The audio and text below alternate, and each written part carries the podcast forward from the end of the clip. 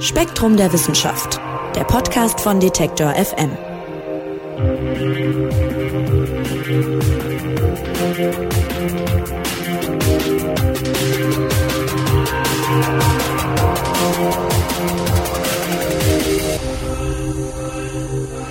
Herzlich willkommen. Das ist die neue Ausgabe des Spektrum Podcasts von Detektor FM und wir sprechen heute wieder über die spannendsten Themen aus dem neuen Magazin von Spektrum der Wissenschaft. Das gibt's ab sofort auch im Handel und online zu kaufen und wir werfen gleich sozusagen schon mal einen Vorausblick ins Heft. Ja, und dieser Blick, der fällt erstmal vor die eigene Haustür. Zumindest, wenn Sie, so wie ich, in der großen Stadt wohnen. Ein ziemlich unnatürlicher Lebensraum ist das ja und dennoch findet die Natur ganz eigene Antworten darauf. Wir werden erfahren, wie sich die Evolution von Tieren und Pflanzen in wirklich kürzester Zeit auf den Lebensraum Stadt eingestellt hat. Außerdem schauen wir in die Mägen unserer Vorfahren. Die sogenannte Steinzeitdiät wird ja seit Jahren in vielen Zeitschriften und Büchern beworben. Zurück zu den Wurzeln ist da so die Leitlinie, ja, also viel Fleisch, Nüsse, Beeren und so weiter. Dass das aber möglicherweise gar nicht das ist, was bei Homo erectus und Co. wirklich auf den Tisch gekommen ist, auch das werden wir uns erklären lassen. Und dann ist da natürlich noch das Titelthema des aktuellen Hefts. Da geht's um das Vakuum und darum, was darin so vor sich geht. Erklären soll uns das Physikredakteurin Manon Bischoff. Hallo Manon. Hallo. Ja, und der Artikel, der beginnt mit der für mich überraschenden Erkenntnis, ähm, es ist gar nicht so, dass das Vakuum platt gesagt leer ist, sondern da ist was drin. Was denn? Genau, das Vakuum steckt eigentlich voller Quantenfelder, die sich ständig ihren Wert verändern. Das heißt, es tauchen auch Teilchen auf und verschwinden schnell wieder. Genau, also leerer Raum ist es einfach nicht. Also da ist sozusagen irgendwie, ähm, da bewegt sich was drin, dem wollen wir uns ja dann noch annähern.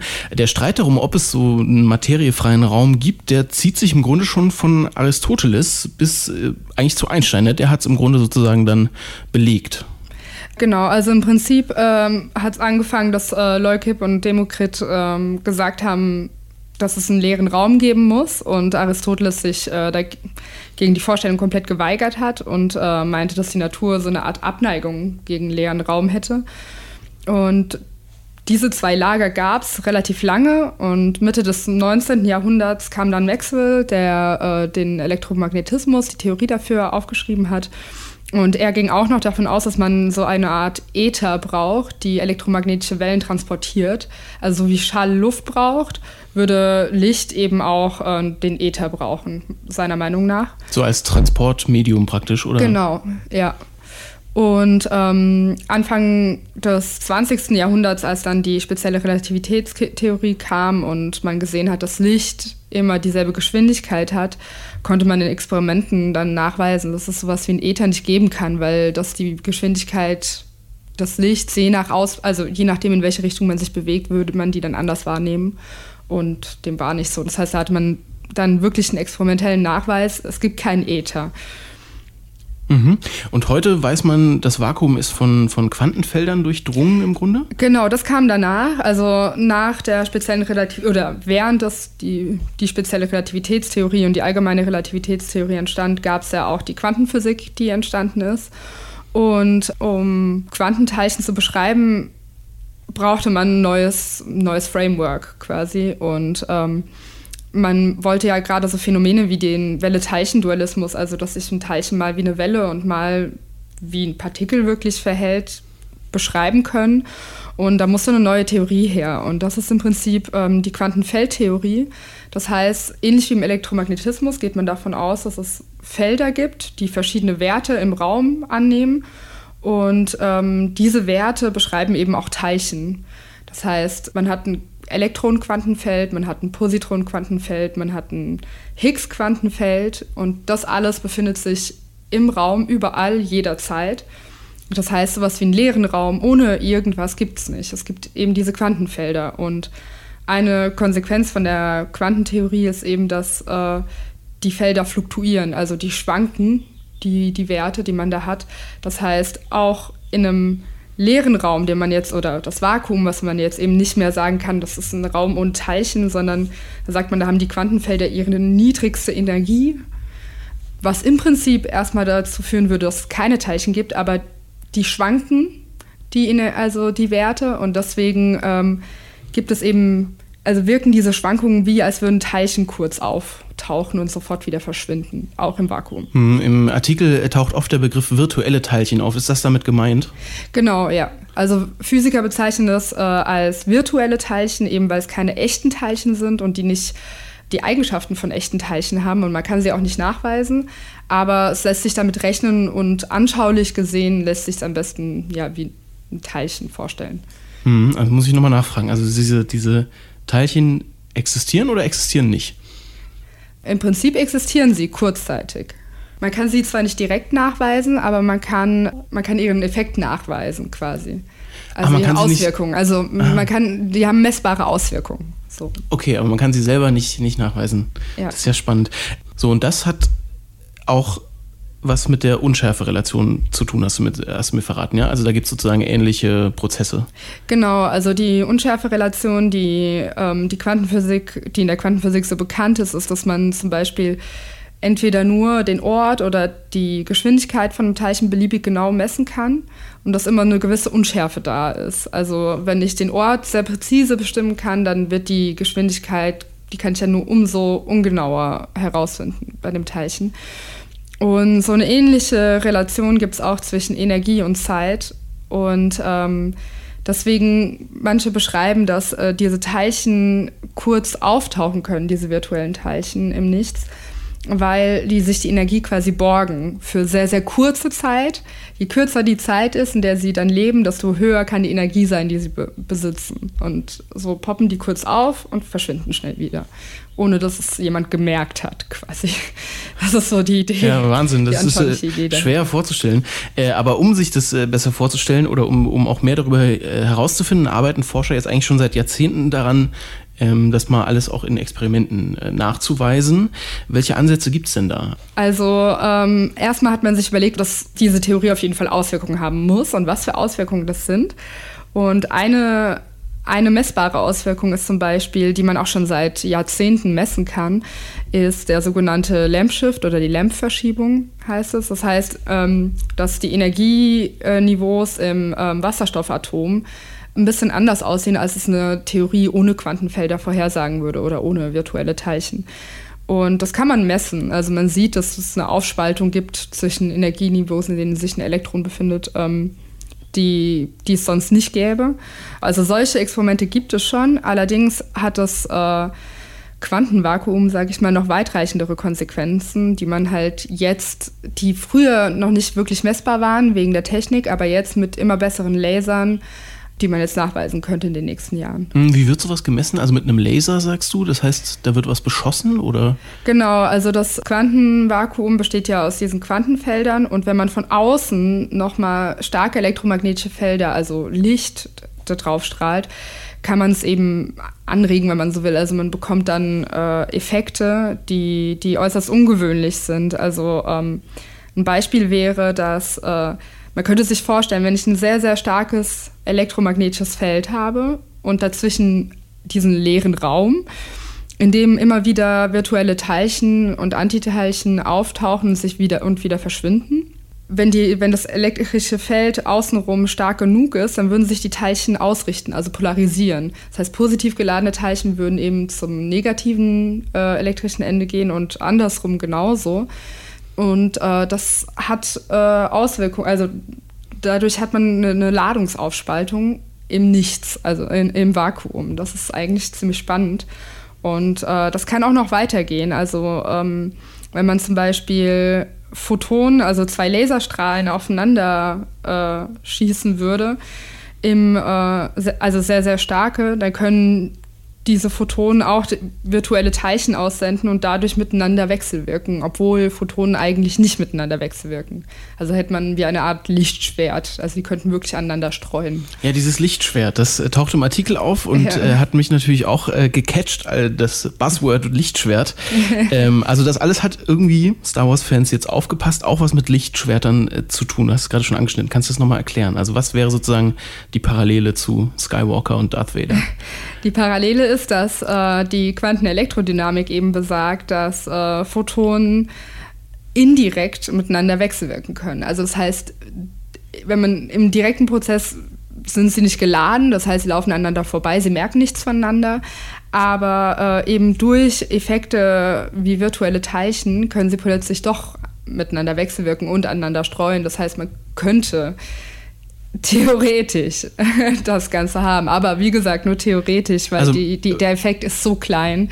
Okay, aber also für mein Verständnis, äh, wenn die jetzt, äh, sagen wir, Skywalker kämpft gegen Darth Vader und die haben beide ein Lichtschwert äh, und äh, unter normalen Umständen würden die einfach durcheinander durchgehen, aber wie wir alle aus den Filmen kennen, bleiben ja. die aneinander hängen, die Schwerter, ja. deswegen kann der Kampf ja erst stattfinden. Ja.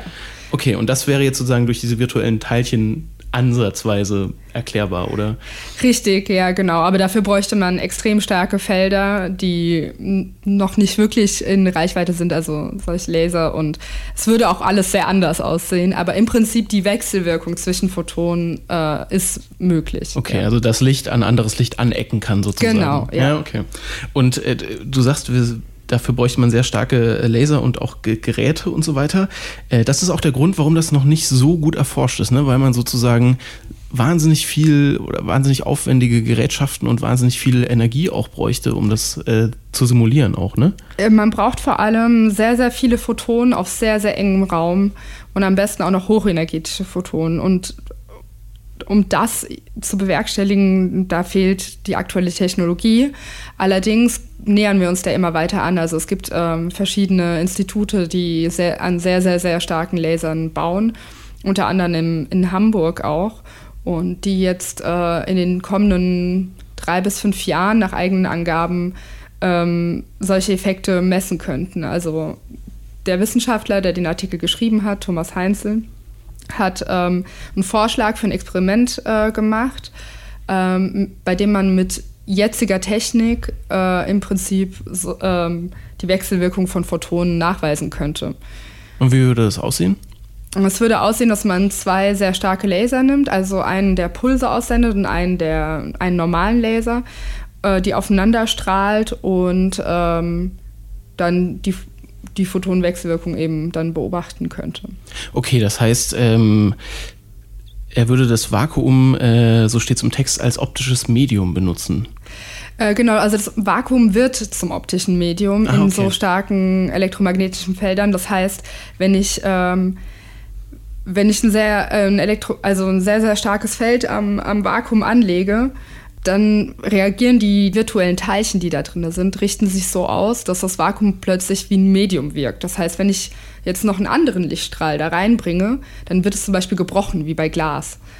Und äh, das Vakuum verhält sich dann ja nicht mehr wie, wie, ein leeren wie ein leerer Raum, sondern hat dann ganz andere Eigenschaften. Mhm, und dann ist es sozusagen, dadurch, dass das Licht zum Beispiel gebrochen wird, wäre es dann sichtbar auch oder wäre sichtbar, dass da was ist. Genau. Ja. ja. Mhm all diese, diese Experimente oder auch die, die Geräte, an denen die arbeiten, um das sichtbar zu machen, wohin soll das führen? Also was, was würde es der, der Wissenschaft oder der Quantenphysik bringen, wenn man das denn mal äh, sichtbar machen kann?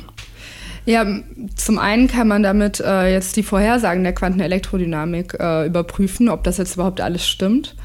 Und ähm, außerdem weiß man, davon ist man jetzt noch weit entfernt, aber man weiß, dass die Quantenelektrodynamik nicht äh, zu 100 Prozent richtig ist, sondern die, sie enthält auch Vorhersagen, die, die, nicht ganz, die nicht ganz plausibel sind oder man weiß bei sehr, sehr hohen Energien nicht, was passieren wird.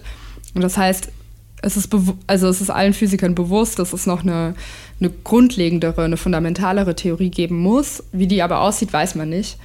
Und eventuell könnten in den nächsten Jahrzehnten oder ich weiß nicht wie lange, könnte das dann darauf hinweisen oder hindeuten, wenn wir Abweichungen mess äh, messen zwischen Experiment und Theorie, wie, wie eine grundlegendere Theorie aussehen sollte.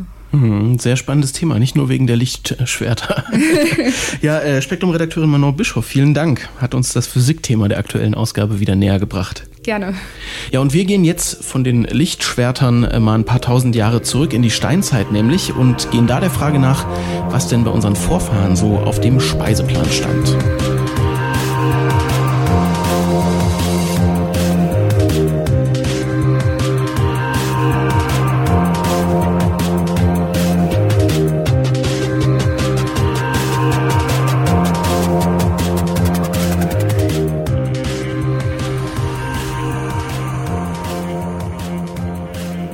Ab und zu mal an einem Kiosk vorbeiläuft, der hat es bestimmt schon mal gelesen oder manche unserer Hörerinnen und Hörer haben es vielleicht sogar selber schon mal ausprobiert, die sogenannte Paleo-Diät oder Steinzeit-Diät. Da gibt's verschiedene Ausprägungen, aber ich glaube allgemein kann man sagen, es ist im Grunde alles erlaubt, was unsere Vorfahren vor tausenden von Jahren schon jagen, sammeln und pflücken konnten. Was die genau gegessen haben, da ist man bisher, um das rauszufinden, eigentlich von der Form ihrer Zähne ausgegangen. Sprich, also wenn man zum Beispiel ein Skelett findet mit breiten, flachen Zähnen, dann wurde da wahrscheinlich was gegessen, was zerkleinert oder gemahlen werden muss, wie zum Beispiel eine Nuss oder ein Kern oder sowas. Und bei mir ist jetzt Spektrum-Redakteur Andreas Jahn. Hallo erstmal. Hallo Marc. Ja, Andreas, also du hast diesen Artikel betreut von einem Herrn Peter Ungar. Und der hat sein Leben, wenn man so will, den Zähnen gewidmet. Er ist Paläontologe und untersucht, was wir über die Ernährung verschiedener Arten wissen und was Zähne darüber aussagen können. Also er schaut sich jetzt nicht neue Zähne an, sondern sozusagen Gebissfossilien, wenn man so will. Und dieser Herr Ungar sagt, die Form der Zähne, die ist nur ein Teil der Lösung. Wer wirklich wissen will, was bestimmte Tiere, aber eben auch unsere Vorfahren gegessen haben, der muss sich die Zähne noch genauer anschauen. Wie kommt er denn darauf? Ja, also er beschreibt es ja in seinem Artikel auch, dass also er ist zwar Paläontologe, ähm, insofern beschäftigt er sich natürlich hauptsächlich mit Fossilien, aber er hat eben halt auch tatsächlich Affen in freier Wildbahn beobachtet. Und da beschreibt er eben halt das schöne Beispiel in Indonesien, dass er Javana-Affen beobachtet hat. Und diese Affen haben also große Schneidezähne und flache Backenzähne. Und da sollte man eigentlich davon ausgehen, das ist ein Gebiss, um Früchte zu fressen. Aber er hat nie ähm, Affen gefunden, die Früchte gefressen haben, sondern die haben Blätter gefressen.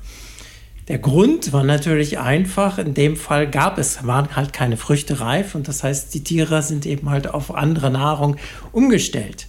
Aber daraus sieht man eben halt, dass das Gebiss alleine ähm, zwar eine Voraussetzung ist, was die Tiere fressen können, aber äh, man muss eben halt auch gucken, was sie tatsächlich fressen. Es gibt also auch das umgekehrte Beispiel, das sind Gorillas. Da hat man also aufgrund des Gebisses, eben halt mit diesen scharfkantigen Backenzähnen, ging man davon aus, dass die ähm, eben halt vor allem harte Kost, also Stängel und Blätter, aber weniger Früchte fressen. Das ist in vielen Regionen auch so der Fall. Aber wenn den Tieren, wenn den Tieren Früchte ähm, zur Verfügung stehen, sowohl in freier Wildbahn als auch wenn man das im Zoo ausprobiert, dann greifen sie lieber zu den Früchten, einfach weil die wohl besser schmecken. Logischerweise, ja. ja. Mhm. Gut, und hat, es gibt tatsächlich ein, ein Phänomen namens äh, Leames Paradoxon, das eigentlich genau diesen Umstand beschreibt. Vielleicht kannst du das mal kurz erklären. Ja, das beruht also auf den amerikanischen äh, Biologen Karel Liem, der hat ähm, bei ähm, Buntbarschen in Mexiko ähm, beobachtet, ähm, dass sie trotz ihrer Zähne, die sind eben halt besonders flach und eigentlich dafür prädestiniert, Schneckenhäuser zu knacken. Aber ähm, die Fische sind an den Schnecken vorbeigeschwommen und haben sich lieber auf weiches Futter gestürzt. Das hat ihn damals natürlich sehr verwundert. Und ähm, das Paradox, das liegt eben halt jetzt daran, die, ähm, dass Tiere, obwohl sie eine sehr spezifische Anatomie haben, jetzt hier in diesem Gebiss, können sie aber trotzdem ähm, als Generalisten fungieren. Das heißt, sie können eben halt auf verschiedene Nahrungen zurückgreifen, was erstmal überrascht, aber was natürlich auch einen Vorteil für diese Tiere darstellt. Ein Vorteil innerhalb der Evolution meinst du ja. zum Beispiel, ja? Also wenn man, also, wenn man Generalist ist, natürlich mehr also das heißt, ähm, wenn eben halt eine bestimmte Nahrung knapp wird, dann können die Tiere auf andere Nahrung zurückgreifen. Mhm. Äh, kurze Zwischenfrage vielleicht mal. Warum ist es eigentlich überhaupt so wichtig, herauszufinden, was die gegessen haben früher, unsere Vorfahren?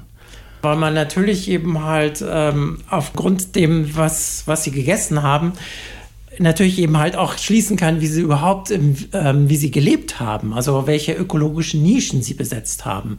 Und das ist natürlich für die Evolution ein, ein ähm, ganz wichtiger Punkt. Mhm.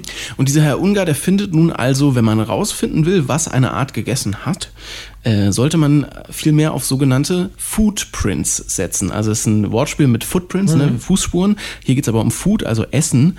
Footprints, äh, das sind zum Beispiel Kratzer in den Zähnen, richtig? Genau, also das ist tatsächlich ein schönes Wortspiel, was ähm, Ungar da kreiert hat.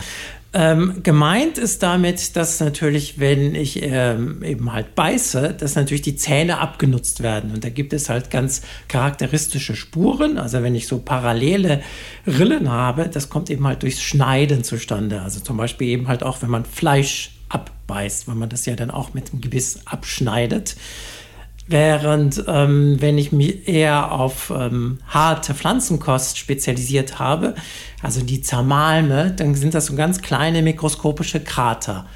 Und das Besondere ist, dass natürlich diese Abnutzungsspuren sich ständig erneuern.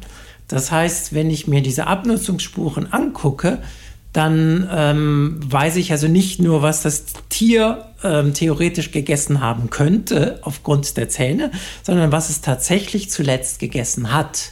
Und das ist natürlich ein ganz spannendes Ergebnis. Mhm. Diese Kratzer kann man sozusagen dann bestimmten Ernährungen zuordnen. Genau. Und dann gibt es noch andere Footprints, die sind weniger sichtbar, sage ich mal. Die sind biochemischer Natur. Was ist das äh, denn? Ja, das ist also die Isotopenanalyse. Das hängt also damit zusammen, also wir haben also vom Kohlenstoff, ähm, das normale Isotop ist ja ähm, C12. Ähm, es gibt aber auch schweren Kohlenstoff, da ist halt ein Neutron mehr eingebaut, das ist C13. Und Gräser haben ähm, einen, bei der Photosynthese haben die einen unterschiedlichen Stoffwechselweg wie andere Pflanzen. Die reichern mehr C13 an. Und dieses C13 kann man auch in den Zähnen nachweisen. Das heißt, wenn ich mir die Kohlenstoffisotope im Gebiss angucke, kann ich also daraus sehen, welche pflanzliche Kost, also in diesem Fall, ob es mehr oder weniger Gräser gewesen sind, ähm, dieses Tier gefressen hat. Mhm, da hilft also auch alles Zähneputzen nicht, diese Isotope bleiben hängen, ja? Ja, ja, das wird also fest integriert. Ja, okay. Und daran kann man dann sozusagen ablesen, ähm, die wurden gefressen, diese Pflanze, ja. oder? Mhm. Also wurden dann verstärkt gefressen. Ne? Also es ist natürlich dann auch, das sind immer relative Angaben natürlich. Ne? Weil das, also im Gegensatz zu den ähm, Abnutzungsspuren, die ja sozusagen den letzten Eindruck hinterlassen, sind diese Isotopen natürlich eine langfristige Anlagerung. Mhm. Okay, und diese, diese, diese Untersuchungen können auch Hinweise darauf geben, äh, warum sich jetzt Homo sapiens in der Evolution gegen andere Konkurrenten zum Beispiel durchgesetzt hat. Inwiefern denn? Ja, also indem man sich eben halt ähm, anguckt, was ähm, jetzt die Vorfahren denn tatsächlich ähm, gefressen haben. Also es gibt da die äh, sogenannte Savannenhypothese. Man stellt sich also vor, dass vor etwa zwei Millionen Jahren in Afrika sich die Savannen immer weiter ausbreitete. Und ähm, man kennt eben halt ähm, Hominidenfossilien, das ist zum Beispiel der Paranthropus, das ist ähm, ein, ähm, ein Hominide mit einem richtig kräftigen Gebiss. Hominide sind menschenähnliche. Menschen, also, ähm, die, also man müsste jetzt speziell sogar Homininen sagen, das umfasst die Gruppe von allen äh, Menschen und seinen Vorfahren und seinen Verwandten. Also okay. das ist nicht nur die Gattung Homo, sondern da geht, gehen eben halt auch mehrere Gattungen, wie zum Beispiel Paranthropus, Anthropolyticus und so weiter. Mhm. Und da war, also wie gesagt, das ist jetzt kein direkter Vorfahre von uns, das weiß man schon länger. Und dieser Paranthropus hat eben halt ein richtiges, kräftiges Gebiss. Das wurde auch deswegen als Nussknackermensch bezeichnet. Und da liegt die Vorstellung nahe, dass eben halt ähm, dieses Wesen sich vor allem eben halt auf harte Pflanzenkost spezialisiert hat. Während eben halt ähm, Homo, also in diesem Fall ist das dann eben halt Homo habilis und Homo erectus, ähm, da ist das Gebiss, das ähnelt ja unserem Gebiss ja schon sehr. Da sieht man eben halt, ähm, dass sich eben die Vorfahren, also das sind ja dann unsere Vorfahren, auf was anderes spezialisiert haben. Die Vorstellung war eben halt, dass als sich die Savannen ausgebreitet haben, dass also Paranthropus eben halt auf ähm, diese Pflanzenkost sich spezialisiert hatte und so überleben konnte, während eben halt die Gattung Homo sich andere äh, Nahrung äh, gesucht hat und das war in diesem Falle unter anderem auch Fleisch. Mhm. Also diese Savannenhypothese beschreibt im Grunde auch eine Art Klimaveränderung, wenn man so will. Ne? Also dass sich sozusagen diese äh, nicht so viel bewachsenen sandigen Flächen irgendwie mhm. ausbreiten. Äh, also Klimaveränderungen hatten auch schon immer Auswirkungen drauf, was verschiedene Arten gegessen haben, ne? Genau. Also das ist, ähm, also inzwischen hat sich herausgeklärt, dass das mit der Savanne natürlich doch nicht, dass das jetzt stark vereinfacht ist. das Klima hat sich ähm, zu der damaligen Zeit also eben halt auch, konnte sich doch sehr kurzfristig ändern.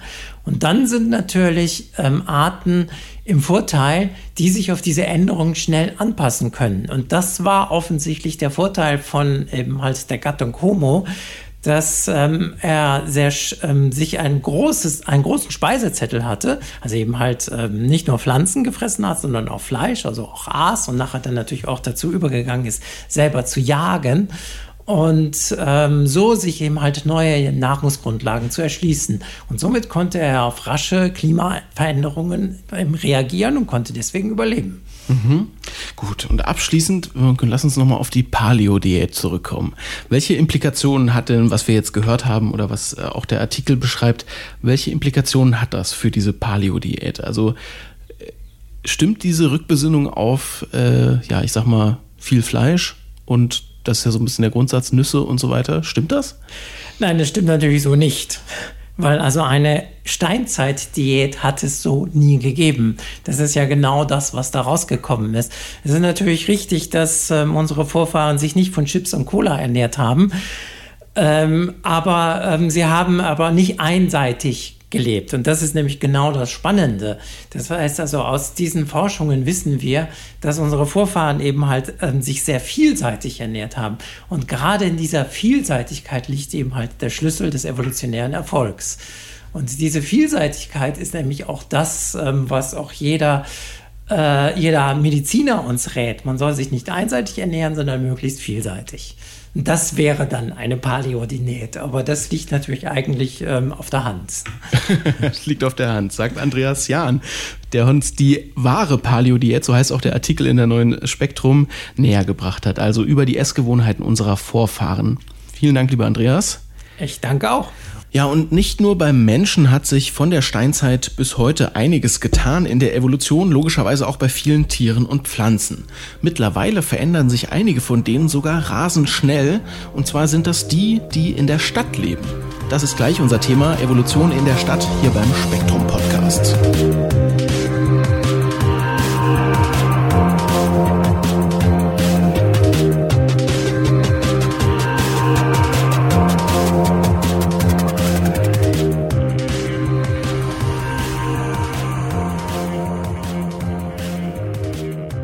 Man sagt ja gern, Menschen auf dem Land, die sind ein bisschen anders als Menschen in der Stadt. Das ist auch klar. Das Leben in einer Stadt wie Hamburg zum Beispiel oder Dortmund, München und so weiter unterscheidet sich ja auch sehr stark von dem auf dem Dorf.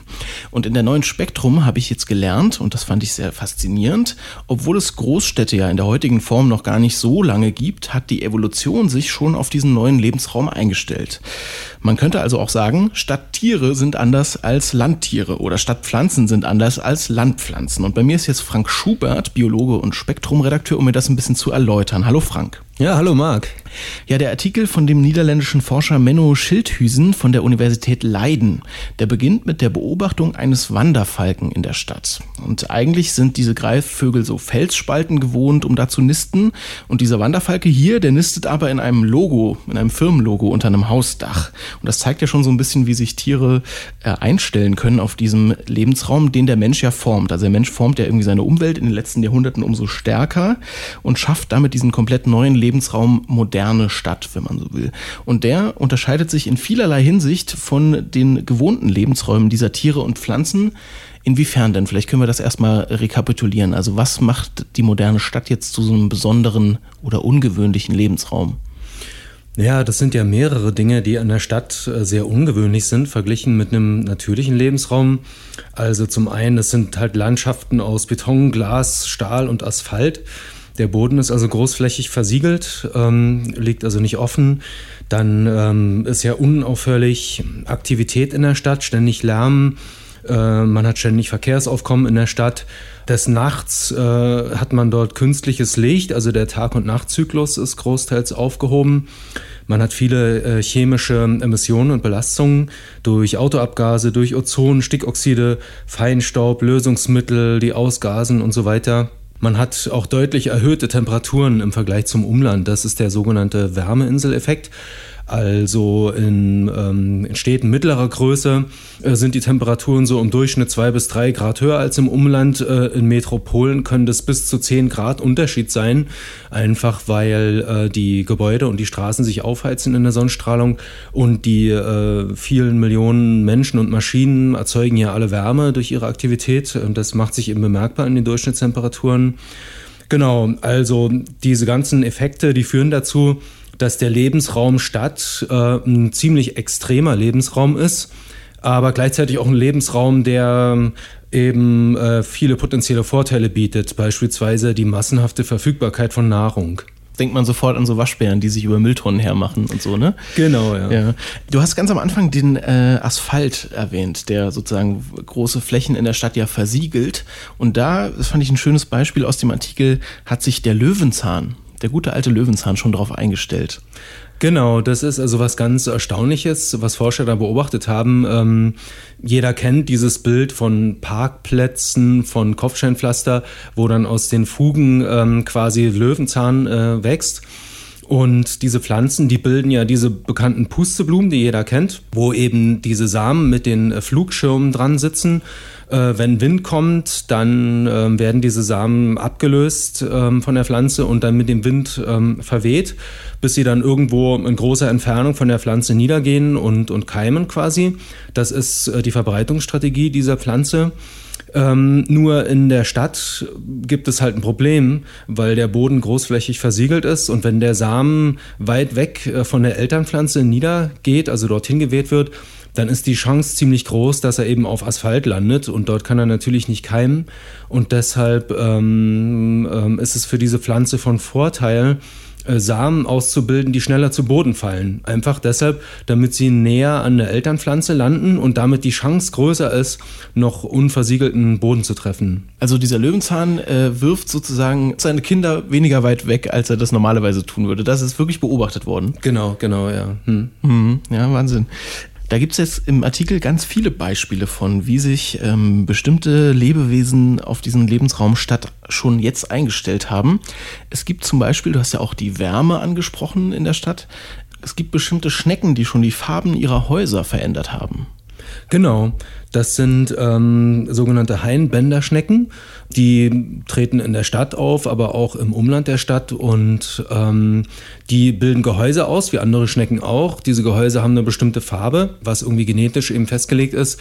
Und Forscher haben also gemerkt, dass in Städten die Hainbänder-Schnecken ähm, hellere Gehäuse ausprägen, also so blassgelbe Gehäuse, während man im, im städtischen Umland eher Schnecken mit, äh, mit, mit, mit roten oder braunen Gehäusen findet.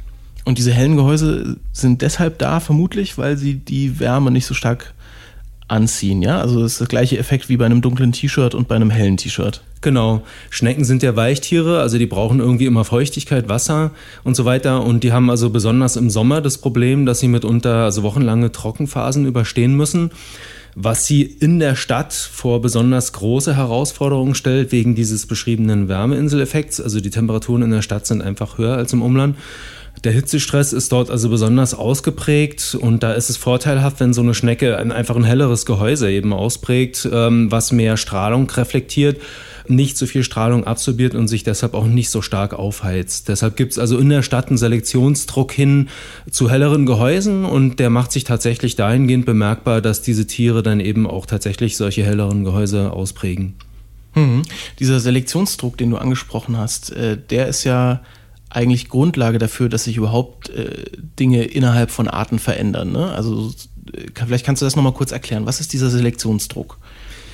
Ja, also wenn ähm, Organismen, die, ähm, die existieren ja nicht isoliert sozusagen im luftleeren Raum, sondern die existieren ja in einer Umgebung und ähm, diejenigen Organismen, die sozusagen von ihren Merkmalen her am besten an die Umgebung angepasst sind, ähm, haben also die größte Chance, äh, fruchtbare Nachkommen äh, in möglichst großer Zahl eben ähm, ja, in die Umwelt zu setzen quasi und ähm, sich damit in der Population langfristig auch durchsetzen.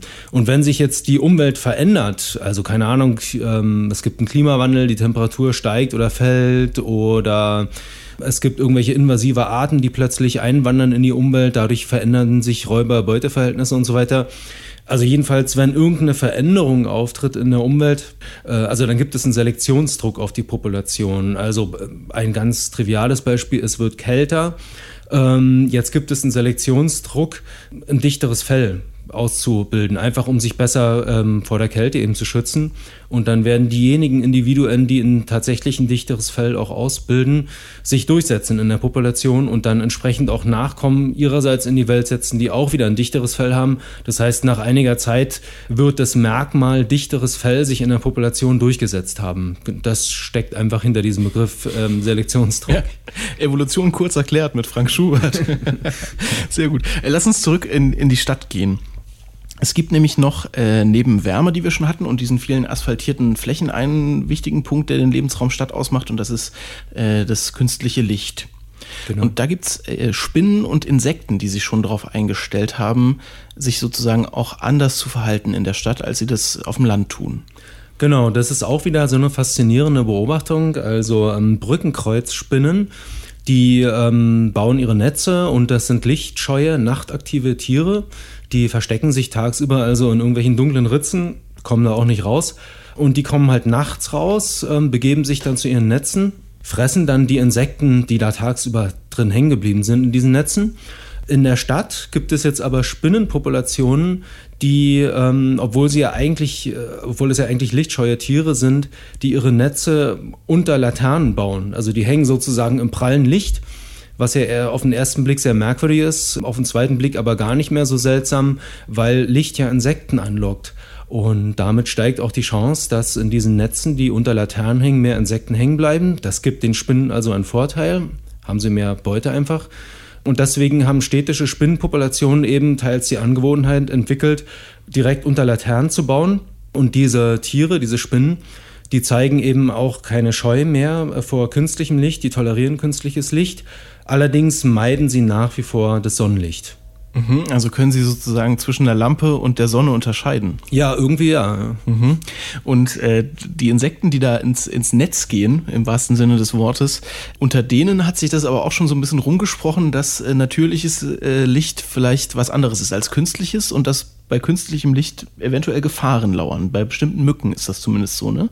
Bei Gespinstmotten Ach, bei Motten. Hm? Ja, genau. Also das sind ähm, Insekten, also keine Spinntiere, sondern Insekten.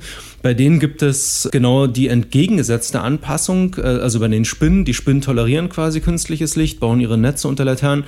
Bei den Insekten, also zumindest bei einer Art hat man es bisher äh, beobachtet, nämlich bei ähm, Pfaffenhütchen, Gespinstmotten. Das sind also Falter und wie andere Falter auch, ähm, werden die normalerweise vom Licht angezogen, flattern also um Laternen herum und so weiter. Das kennt man ja, hat ja jeder schon mal selbst beobachtet, wie eben Falter und überhaupt auch andere Insekten um ähm, Lichtquellen herumschwirren. Das ist für die Tiere von, mit großen Nachteilen verbunden weil erstens verschmoren sie oft an heißem Glas, zweitens ähm, fressen sie nicht mehr, paaren sich nicht mehr, also vermehren sich nicht mehr, wenn sie eben um Lichtquellen herum schwirren ähm, und drittens bleiben sie häufiger in Netzen hängen, eben von Spinnen, die unter Laternen äh, ihre Netze anlegen. Und bei dieser Insektenart, den Pfaffenhütchen, Gespinstmotten, haben Forscher beobachtet, dass Tiere, die aus der Stadt stammen, also aus städtischen Populationen quasi stammen, dass die ähm, die Vorliebe zum Licht hin zum Teil eben ablegen. Also die, die fliegen also nicht mehr Lichtquellen so gezielt an, äh, wie das ähm, Tiere aus dem, aus dem städtischen Umland tun. Kann man da unterscheiden, also die haben wahrscheinlich jetzt nicht so eine lange Lebensdauer, dass man da von Lernen sprechen kann, ne? oder auch nicht so eine Gehirnkapazität, dass man von Lernen sprechen kann, sondern das ist wirklich was, was evolutionär weitergegeben wird dann. Genau, das sind irgendwelche evolutionär erworbenen äh, Verhaltensänderungen, äh, die dann, also vermutlich, die dann eben vererbt werden. Ja. Hm. Also dieses, ich fand dieses Experiment ganz spannend. Man hat wirklich äh, ich sag mal, Landmotten und Stadtmotten genommen und äh, die in so einen Kanal gepackt im Grunde, wo am Ende ein künstliches Licht ist. Und äh, die Landmotten sind alle drauf reingefallen und die Stadtmotten eher nicht, ne? Das ist genau. Äh, abgefahren. Wir haben mehrere Beispiele jetzt gehört, die das verdeutlichen. Äh, der Artikel sagt, und du würdest das wahrscheinlich unterschreiben, man kann Städte als Labore der Evolution bezeichnen, als, als Katalysator im Grunde, ne? Also es beschleunigt Evolution. Genau, das ist auch etwas, was sich gezeigt hat in Untersuchungen, dass städtische Evolution offensichtlich beschleunigt abläuft.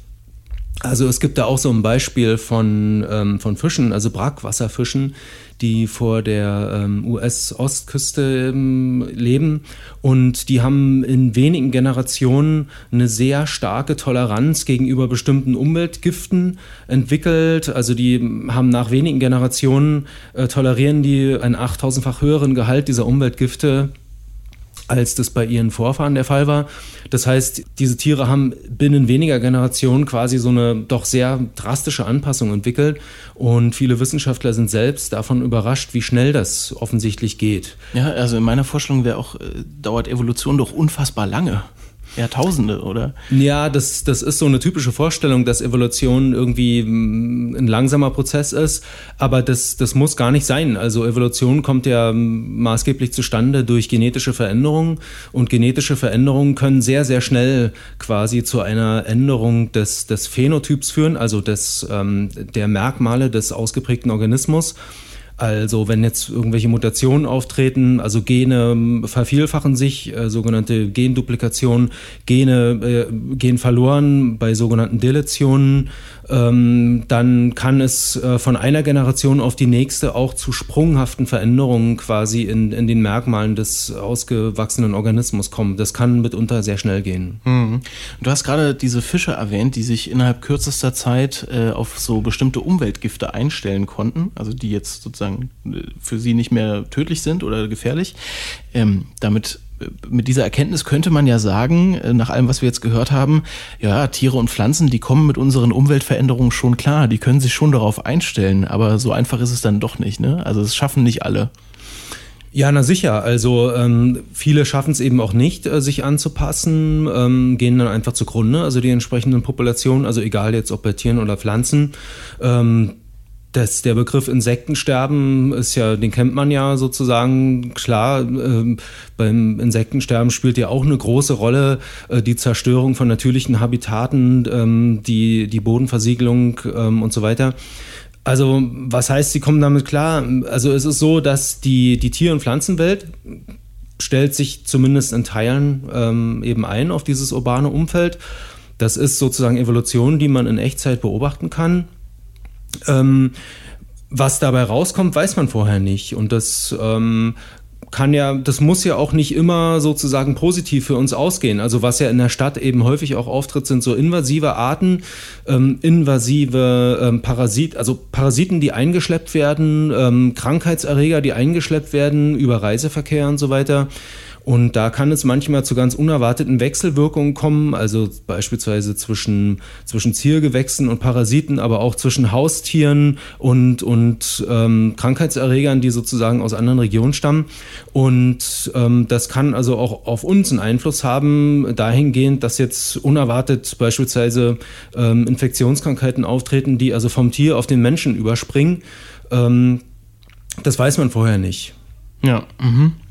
Und äh, vielleicht abschließend, das fand ich ganz bemerkenswert, einen bemerkenswerten Schluss, der da gezogen wird, nämlich, ähm, dass bei der Evolution in Städten es einen ganz grundlegenden Unterschied zur natürlichen Evolution gibt.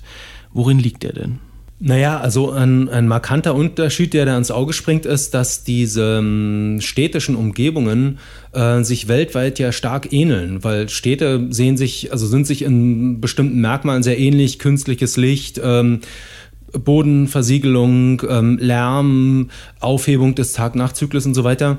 Und ähm, weil die vielen Städte weltweit sich eben ähneln in diesen Merkmalen, passen sich auch Tiere und Pflanzen mit ähnlichen Adaptionen daran an. Und das führt dazu, dass ähm, Tier- und Pflanzenpopulationen in Städten sich weltweit ähnlicher werden. Also das ist zumindest zu erwarten. Und das ist sicherlich etwas, was, ähm, naja, nicht, äh, also sehr ungewöhnlich ist. Weil bei der normalen Evolution, wenn man jetzt irgendwie von mal statt weltweite Städte, die sich sehr weit ähneln, wenn man jetzt ganz viele verschiedene kleine Inseln nehmen würde, die hätten alle irgendwie ein bisschen andere Bedingungen. Und dann wäre sozusagen von der gleichen Art, die würde sich auf den verschiedenen Inseln in ganz unter, also sie würde sich viel mehr ausdifferenzieren. Ja, klar. Wohingegen bei der, verstehe ich richtig, bei der Evolution in der Stadt sich eigentlich eher alles eher annähert. Ja, also der Mensch ähm, prägt ja seine Umwelt ähm, eben ganz fundamental und ähm, tut es eben weltweit auf ähnliche Weise und schafft damit quasi so eine, naja, wie soll man das nennen? Also so eine Art Technosphäre oder irgendwie äh, so eine Infrastruktursphäre, die eben weltweit irgendwie sehr ähnlich beschaffen ist. Und das ist etwas, was vorher nicht da war. Und das ist sicherlich auch ein Merkmal des sogenannten Anthropozäns, also des äh, Zeitalters des Menschen. Ähm, genau. Ja, die Stadt als Evolutionsmotor. Darüber habe ich mit Spektrum-Redakteur Frank Schubert gesprochen und ich sage vielen Dank. Ja, danke. Und auch Ihnen vielen Dank fürs Zuhören, nämlich nächsten Monat gibt es dann eine neue Ausgabe dieses Podcasts. Bis dahin schauen Sie sich doch das aktuelle Spektrum Magazin an. Das gibt's, wie erwähnt, jetzt am Kiosk und online zu kaufen. Und darin gibt's neben den drei hier behandelten natürlich noch Dutzende weitere spannende Themen. Mein Name ist Marc Zimmer, ich sag Tschüss und machen Sie's gut. Spektrum der Wissenschaft, der Podcast von Detektor FM.